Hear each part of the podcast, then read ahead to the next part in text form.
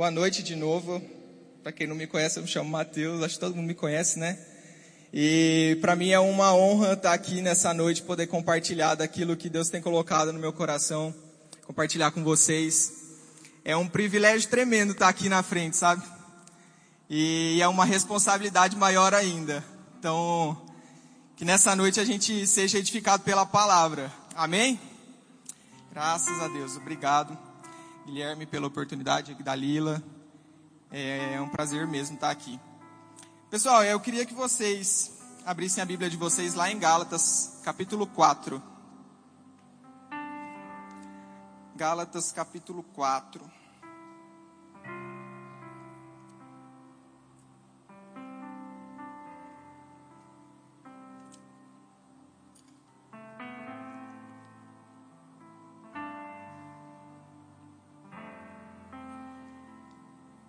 Hoje à tarde eu estava mexendo no, no, Instagram. E aí estava assistindo uns stories lá e de repente passou um story. Uma pessoa falando que amava se, se colocar em ambientes de transformação. Porque nesses ambientes de transformação eram ativados coisas nessa pessoa que traziam uma mudança de mentalidade. E essa mudança de mentalidade trazia uma mudança de comportamento. E sabe esse ambiente que a gente está inserido aqui, esse ambiente de igreja, esse ambiente ele é poderoso para transformar a nossa vida, amém? Esse ambiente ele tem poder para trazer transformação para o nosso corpo, para o nosso espírito, em todas as áreas da nossa vida. A gente pode ser edificado nesse ambiente. Muitas vezes, muitas pessoas buscam, buscam coaches, buscam esse tipo de lugar para receber coisas que vão confrontar, confrontar elas e esse confrontamento vai trazer uma mudança de mentalidade, uma mudança de atitude e comportamento. E essa mudança de comportamento vai levar ela aos resultados que ela busca. E esse ambiente é muito melhor do que esse ambiente. Sabe por quê? Porque aqui a gente ouve a respeito da palavra de Deus. E quando a gente ouve a palavra, coloca ela em prática, ela cai como revelação no nosso coração, a nossa vida é transformada. Sabe, quando você vem para a igreja, quando você vai para algum ambiente que vai ser falado a respeito da palavra de Deus, vá com seu coração aberto, porque nesses ambientes está disponível uma atmosfera de mudança. Amém? Aleluia. Então vamos ler lá Gálatas capítulo 4. Só contextualizando, é, o apóstolo Paulo, quando escreveu essa carta, ele estava vendo algumas coisas erradas. E o povo ele estava buscando, estava voltando para a lei, para fazer as coisas da lei, para ser merecedor de algo, entendeu? E aí Paulo vai e começa, escreve essa carta para confrontar esse povo. E lá no capítulo 4, versículo 1 está escrito assim: Agora digo que o herdeiro, enquanto criança, em nada difere do servo, ainda que seja senhor de tudo, mas está sob tutores e administradores, até o tempo determinado por seu pai. Assim também nós, quando éramos crianças, estávamos escravizados pelos rudimentos do mundo. Mas quando veio a plenitude dos tempos, Deus enviou o seu filho, nascido de mulher, nascido sob a lei, para redimir os que estavam sob a lei, para que recebêssemos a adoção de filhos. E porque vós sois filhos, Deus enviou o Espírito de seu Filho aos nossos corações, que clama Abba Pai. E olha o versículo 7. Portanto, já não és servos, mas filho, e se é filho, então também é herdeiro de Deus por meio de Jesus Cristo. Aleluia! Sabe, quando eu leio esse texto, três palavras saltam no meu coração. Que é a respeito de filhos, filhos, depois ele fala que nós nos tornamos filhos de Deus, e o terceiro ponto é que nós somos herdeiros. Paulo, quando fala essas, esse, esse trecho que a gente leu, essas três palavras saltam no meu coração. Então a gente se tornou filho, nós somos filho, e aí depois a palavra herdeiros. Essa, isso é muito importante, sabe? Nós somos filhos de Deus. Mas e, e, quando Jesus ele vem, quando Jesus vem, lá em João, no capítulo 1, versículo 12, está escrito assim, ó: "Mas todos quanto receberam, deu-lhes o direito ou o poder de se tornarem filhos de Deus." Então, quando Jesus veio, a gente recebe Jesus como nosso Salvador, nós nos tornamos filhos. E quem aqui sabe que filho tem uma herança? Tudo fechou, né? Tudo se encaixou. Então Jesus ele conquistou isso para nós, para sermos filhos. E quando a gente se torna filho, a gente tem uma herança para acessar. E a herança de Deus ela é gloriosa, ela é extraordinária. Não tem coisa melhor do que uma herança, a herança de Deus. E sabe, a única pessoa que pode acessar isso é quem é filho. E nós nos tornamos esse filho. Então, se nós somos filhos, nós nos tornamos também os herdeiros de Deus. E, e sabe, mas Paulo ali, quando a gente está lendo Gálatas capítulo 4, ele, ele já dá um. No primeiro versículo ele já fala: O herdeiro, enquanto menino, enquanto criança, enquanto imaturo, nada se difere de um escravo. De nada. Mas vamos, vamos lá, é, existem coisas extraordinárias disponíveis para mim e para você, que foi conquistada por Jesus. A graça é uma coisa extraordinária que foi conquistada por Jesus. Nós não merecíamos a graça. A gente estava sujeito ao inferno, a gente estava sujeito à morte por conta do pecado. Mas Jesus veio para a terra para cumprir um propósito. E esse propósito era nos resgatar da maldição da lei, também como foi feito. E nos colocar no reino do Filho do seu amor. E, nos, no, e, e reestabelecer esse relacionamento com Deus. Isso é a graça. Outra coisa que está disponível para nós, como filhos, sermos justiça de Deus. Muitas vezes a gente, por, por não conhecer a palavra, a gente acha que não é merecedor do sacrifício de Jesus. Realmente não somos, né? Mas a gente se coloca em, quando vai ter um conversar com Deus, quando vai falar a respeito das coisas de Deus, nós nos colocamos numa posição inferior. Mas Jesus, ele nos, ele, ele nos colocou num lugar de justiça. Então hoje nós não somos mais pecadores, mas nós somos justos. E porque nós somos justos, nós não precisamos mais nos aproximar de Deus com um olhar de, de inferioridade. Mas a gente pode, a gente está num nível digno diante de Deus. Nós não somos mais inferiores. Sabe, esse é um benefício de um filho de Deus. Isso está disponível para mim e está disponível para você. Dentro dessa provisão, dentro desse, desses benefícios está a provisão também. Nós não precisamos mais andar mendigando. A gente não precisa mais ficar passando por falta, levar uma vida de miséria. Não, a gente não precisa disso. Porque Jesus, ele nos, nos resgatou disso. Ele, ele nos conquistou tudo para nós. Ele pagou todo o preço que precisava ser pago. Então hoje, existe uma vida disponível para você, uma vida de prosperidade, de provisão, em todas as áreas da sua vida. Sabe, eu e a Dai, a gente, direto, a gente consegue olhar e enxergar Deus provendo para a nossa vida. Quando a gente para para olhar o, o, as contas do mês, as entradas do mês, a gente fala: Meu Deus do céu, é Deus mesmo sendo a nossa provisão. Que a gente faz coisas e, e aí quando para para olhar, é Deus provendo a nossa vida. A gente consegue provar disso. Está disponível para mim está disponível para vocês. Amém? Quando a gente fala também de, de mais, mais coisas a respeito de, do que foi conquistado, tá a paz. Quantas e quantas vezes eu tô, sei lá, às vezes eu tô até na igreja, gente, confessar meu pecado para vocês. Tô aqui ouvindo o culto e aí minha cabeça tá lá longe pensando a respeito de trabalho, pensando em coisas que eu tenho para fazer, e aí na hora tem que parar e voltar. Sabe, existe uma vida de paz disponível para nós. Uma vida longe de ansiedade. A gente tem vivido num meio cheio de informações, e a gente deixa de viver o presente para ficar pensando no futuro, e esse pensar no futuro traz danos para a nossa vida, traz problemas até físicos para nós, porque a gente não está andando em paz, não está usufruindo desse benefício que Deus colocou para nós, que Deus disponibilizou. Está disponível, mas muitas vezes a gente prefere levar uma vida corrida, mas a Bíblia fala que a paz que excede todo entendimento está disponível para nós. E essa paz chega em você quando você se coloca na posição que você tem que ficar. Amém? Cura também está também tá disponível. Lá em Isaías, é, tá, o profeta ele fala que Jesus levou sobre si todas as nossas doenças, todas as nossas enfermidades, e o castigo que nos traz a paz estava sobre ele. Então Jesus já levou a cura, já levou a enfermidade e disponibilizou a cura para nós. Quando a enfermidade vier, agarre essa palavra, confesse essa palavra, porque ela é poderosa para trazer a cura que foi conquistada. Mas muitas vezes a gente fica, ah, essa, essa minha dor, esse meu problema, ah, é, é, minha dor de cabeça, ah, é meu não sei o quê. Não, não é seu, Jesus levou isso. Mas a gente precisa acessar. Amém? Outra coisa, restauração. Ele tem restauração disponível para sua casa, tem restauração disponível para sua empresa, para o seu trabalho, para o seu casamento, para o seu relacionamento com qualquer pessoa. Existe um, um poder disponível de restauração em todas as áreas da nossa vida.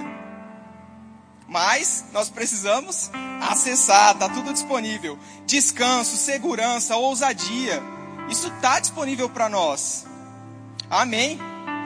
É, eu sempre, eu era uma pessoa muito tímida. Tipo, desde pequeno eu nunca fui uma pessoa extrovertida, aquele que fica fazendo brincadeiras em público, que gosta de conversar em público. Ainda hoje eu sou uma pessoa que prefiro ficar calado do que falando. Aí a Daiane até fica, às vezes pega no meu pé com relação a isso. Porque numa roda assim de conversa, eu prefiro ficar na minha, ficar calado. E eu acho que era uma coisa, uma, é um traço de timidez que eu tinha, não sei. Mas Deus nos chamou para sermos ousados nele. A Bíblia fala que, nós, que, que Ele nos chamou, jovens, porque nós somos fortes. Quem é forte é ousado. Então você foi chamado para ser ousado, assim como eu também fui. Então se expõe a esses ambientes, sabe? Quando você estiver querendo ficar calado, se esforce para falar. Quando você estiver querendo ficar tímido, se esforce para deixar isso de lado. Requer esforço, gente, bastante. Mas vale a pena, amém? E aí vai, vamos crescendo nisso dia após dia, a gente vai se fortalecendo nisso. Amém. E todos esses benefícios, quando a gente leu lá em, em Gálatas capítulo 4, versículo 1, nós vemos que Paulo colocou um porém. Amém? Deixa eu beber uma água aqui. Existe um porém.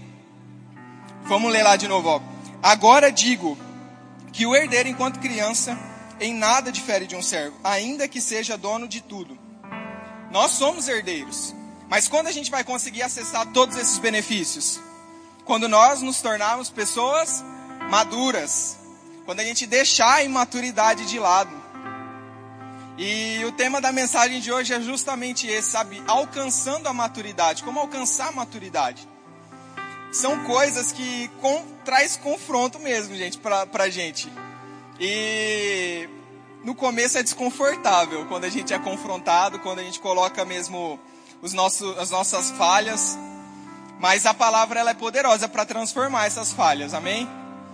Basta a gente se expor a ela mesmo, com o coração aberto para poder ser transformado. E, Galata, e, e, Paulo, quando escreve isso, ele está falando justamente isso, ó, que a maturidade é a chave para acessar os, as promessas que Deus tem para nós. Uma pessoa madura consegue acessar essas coisas. E nós temos que ser essas pessoas maduras. Porque a imaturidade nos impede de viver o que Deus tem para nós. Amém? E eu queria agora que a gente abrisse a Bíblia lá em 1 Coríntios, capítulo 13. 1 Coríntios, capítulo 13, está pertinho.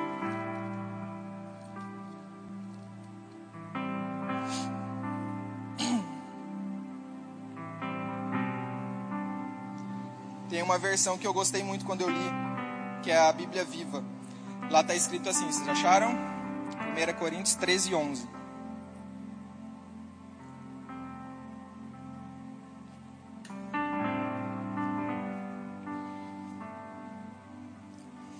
Quando eu era criança, falava, pensava e raciocinava como criança. Mas quando eu me tornei um homem, quando eu me tornei maduro, se a gente for trazer para o nosso tema, meus pensamentos se desenvolveram muito além dos pensamentos da minha infância. E eu deixei para trás as coisas de criança. Uma vida madura é uma vida longe de coisas de crianças, de coisas imaturas. Amém? Parece meio redundante isso aí, mas é, é a verdade, gente. Então, uma vida madura é longe de coisas de criança. Então, quando Paulo escreveu essa carta, ela, ele também estava, a igreja tava, a igreja de Corinto estava num momento meio conturbado das ideias, estavam fazendo um monte de coisa errada. Mas ele, ele, ele, Paulo traz esse ensinamento. Então, quando ele era criança, quando somos crianças, a gente fala e pensa e raciocina com coisas de criança. Mas chega o tempo que a gente precisa agir, pensar e falar coisas maduras. sobre coisas que vão trazer edificação para nós. E, e nós precisamos ter comportamentos que vão de encontro com esses, com essas atitudes de maturidade, para alcançar as promessas que Deus tem para nós. E sabe, eu separei alguns, alguns tópicos para a gente falar de coisas que a gente precisa mudar. Existem várias, tá, gente? Vou falar só algumas aqui de coisas que a gente precisa mudar que vai nos amadurecer. Sabe, uma primeira coisa que vai trazer edificação para nós, que vai nos fortalecer, é profundidade com Deus. Nós precisamos ser profundos e intensos com Deus, nas coisas de Deus. E sabe, não é apenas nos servir numa igreja local, não. É mais do que isso. É você estar tá mais profundo num relacionamento com Ele. É você estar tá mais profundo na leitura na palavra, na oração. Porque esses ambientes eh, que você vai se expor para Deus mesmo e Ele vai ver e vai, vai conseguir te moldar, vai te ensinar, vai te conduzir para o caminho que você, que você tem que ir. Amém? Então busque tempo de relacionamento com Deus, busque tempo de oração, sabe? Feche a porta do seu quarto, vai orar, tira um tempo para você, só você e Deus, porque oração é um diálogo. Quem é o seu melhor amigo hoje? É a pessoa que você mais conversa. Então, passe tempo de conversa com Deus, se relacionando com Ele. Busque tempo também na leitura da palavra, porque a palavra mostra quem Deus é. E, e pela palavra a gente vai ser moldado também. A palavra nos exorta, nos corrige. A palavra traz muitas bênçãos, mas a palavra também nos ensina muita coisa que a gente precisa mudar. A palavra diz que a gente é de glória em glória, em degrau em degrau. Então essa, esse processo de maturidade nunca vai acabar. Mas cada dia a gente busca uma maturidade a mais, cada dia a gente busca alcançar novos níveis em Deus que vai nos firmar e nos consolidar nele. Amém? Outra coisa, ser ousados, como eu falei antes, a ousadia está disponível. Então, a gente ser ousado, a gente vai deixar de lado o vitimismo. Muitas vezes nós caminhamos por aí achando que, ó céus, ó terra, tipo, tudo contra mim. Não. Não ande dessa forma. Deus te, Deus te deu o poder, Deus depositou sobre você ousadia para você vencer todas as coisas. Jesus mesmo falou que no mundo nós teríamos aflições, mas ele falou: tem de bom ânimo, porque eu venci o mundo. Então não é para você se vitimizar, não é para a gente se vitimizar a respeito das coisas. Nós somos mais que vencedores em tudo, porque Cristo nos colocou nessa posição de mais do que vencedores. Então nós não precisamos andar nos vitimizando.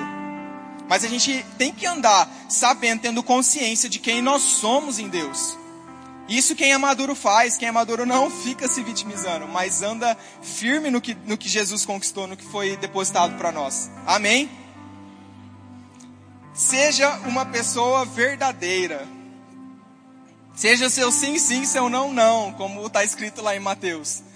Sabe, seja uma pessoa correta em tudo seja uma referência, um padrão para as outras pessoas. Porque isso é importante para nós como cristãos. Nós precisamos disso, sabe? As pessoas, quando a gente falar uma coisa, as pessoas não têm que duvidar do que a gente está falando. Porque nós somos filhos de Deus, nós somos verdadeiros. Então quando a gente fala uma coisa, as pessoas duvidam, o que, que, tá, que, que elas acham que nós somos, né? Se nós somos cristãos, a gente tem que ser referência em tudo. Porque Jesus foi referência, Jesus foi um padrão. E nós temos que andar como Jesus andou. Amém? Um outro ponto que é muito importante é se submeter aos processos.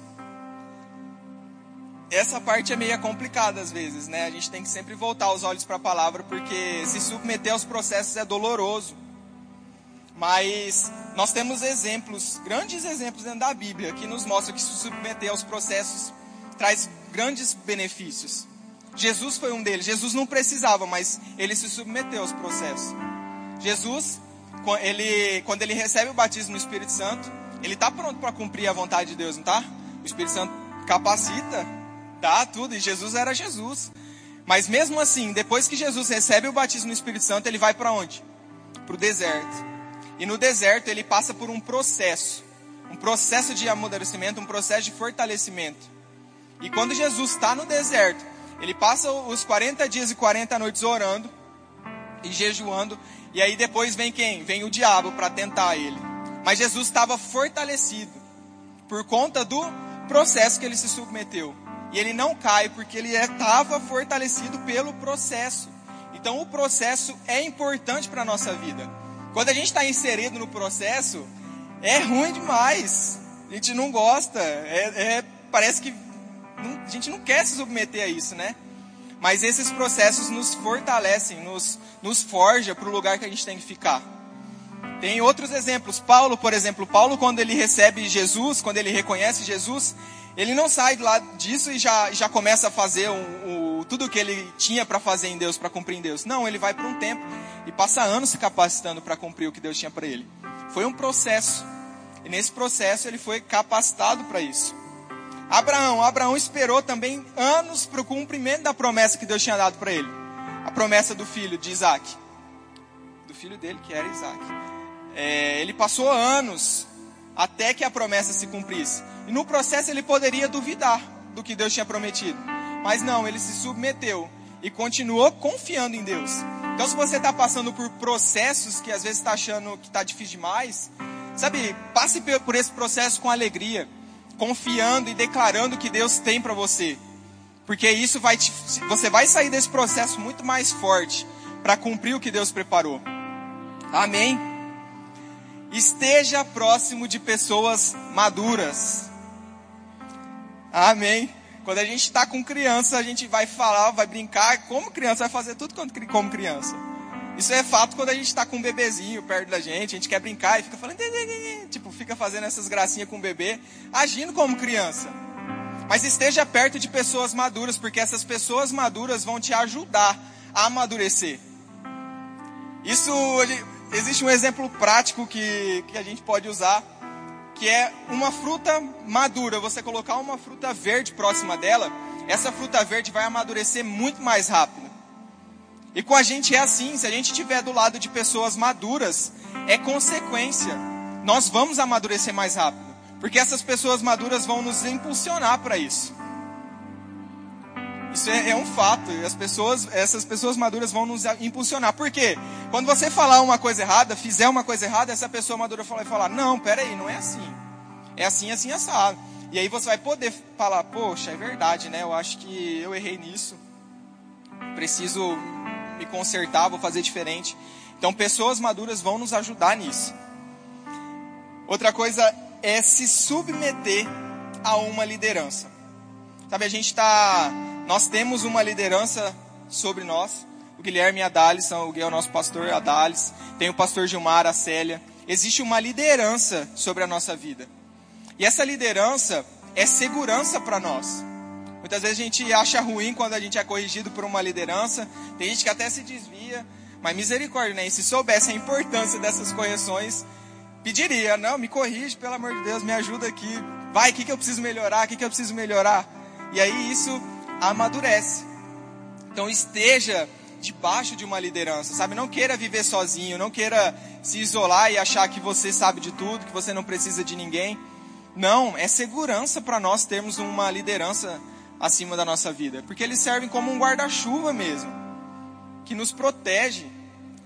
E eles nos dão conselhos quando a gente precisa, quando a gente está passando por situações, a gente procura a nossa liderança, eles nos dão conselhos de sabedoria conselhos que nos edificam. E a Bíblia fala que na multidão de conselhos há sabedoria. Então busque conselhos mesmo da sua liderança. Sabe, cola neles, pede ajuda quando você estiver precisando. Quando você estiver passando por um momento meio turbulento, procure ajuda. Porque isso vai te fortalecer. Isso vai te amadurecer. Amém? Eles foram instituídos justamente para isso, para poder nos ajudar. Não tá aqui, a nossa liderança não está aqui para nos condenar, não está para fazer nada além do que é bom para nós. Basta a gente olhar com os olhos certos e entender que eles estão ali por nós. A nossa liderança não está por eles, não está construindo uma coisa para eles, não. Ao contrário, quem é líder, quem lidera a nossa vida, eles estão dando a vida por nós. Eles são capazes de doar a vida por nós mesmos, porque a Bíblia fala que o pastor é aquele que dá a vida pelas ovelhas. Então a nossa liderança está dando a vida, está doando a vida deles por nós. E a gente precisa reconhecer isso, sabe? E não querer viver sozinho, sem, sem achar que precisa deles. Não, a gente precisa andar e viver fundamentados nele. É, teve uma, uma experiência minha da faculdade, na época que eu fazia faculdade, estava tendo uma aula de fisiologia vegetal. E nessa aula de fisiologia, entregaram umas bananas pra gente, né? Pra mim, uma para cada aluno. E a gente estava estudando a respeito do amadurecimento dessas frutas, da, da banana. E aí eu peguei, sem querer, deixei a banana cair. Aí a professora pegou e falou: Olha, seu experimento não vai dar muito certo, porque a sua banana caiu. E quando a banana cai, ela bate, ela, onde ela bateu, ela vai ser, vai se amadurecer mais rápido. Porque são liberados algumas coisas dentro da fruta e isso faz com que ela amadureça mais rápido. Quando a gente está debaixo de uma liderança, a liderança faz justamente isso, sabe? Ela pega onde a gente precisa ser corrigido e dá aquela batida, fala, não, ó, não é assim, dá aquela lapidada. Isso faz com que a gente se torne, se amadureça mais rápido. Então se submeta mesmo à sua liderança, sabe? Não tenha medo de falar dos seus problemas, não tenha medo de falar das suas falhas, porque eles estão prontos para poder nos ajudar. E quando a gente recebe essas ajudas, a gente pode melhorar e impulsionar para voos mais altos em Deus. Amém. Queria chamar o louvor para estar tá vindo aqui. E, e lembre-se, gente, nós somos representantes de Deus aqui na terra. Deus nos, nos levantou para representarmos Ele. A Bíblia diz que nós somos embaixadores. E nós somos embaixadores do céu aqui na terra. Então nós precisamos representar o céu aqui na terra.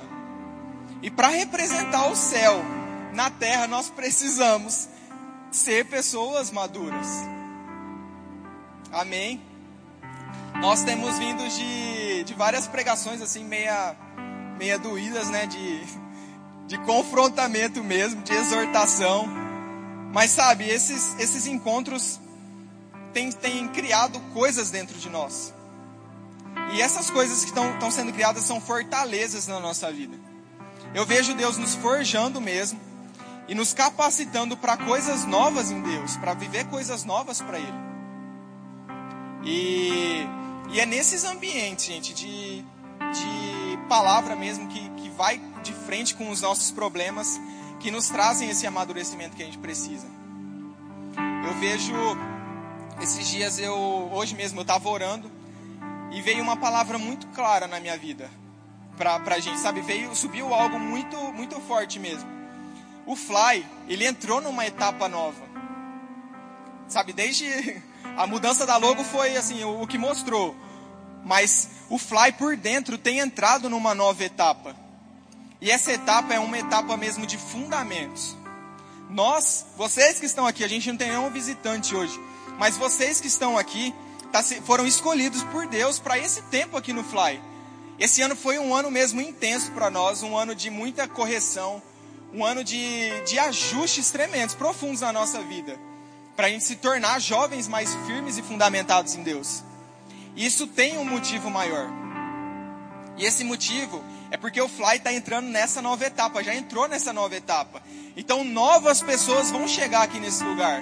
Novos jovens vão chegar nesse lugar com problemas, com falhas.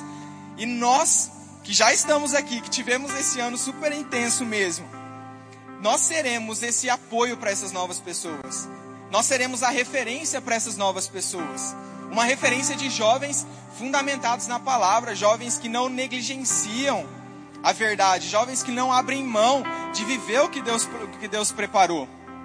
Amém.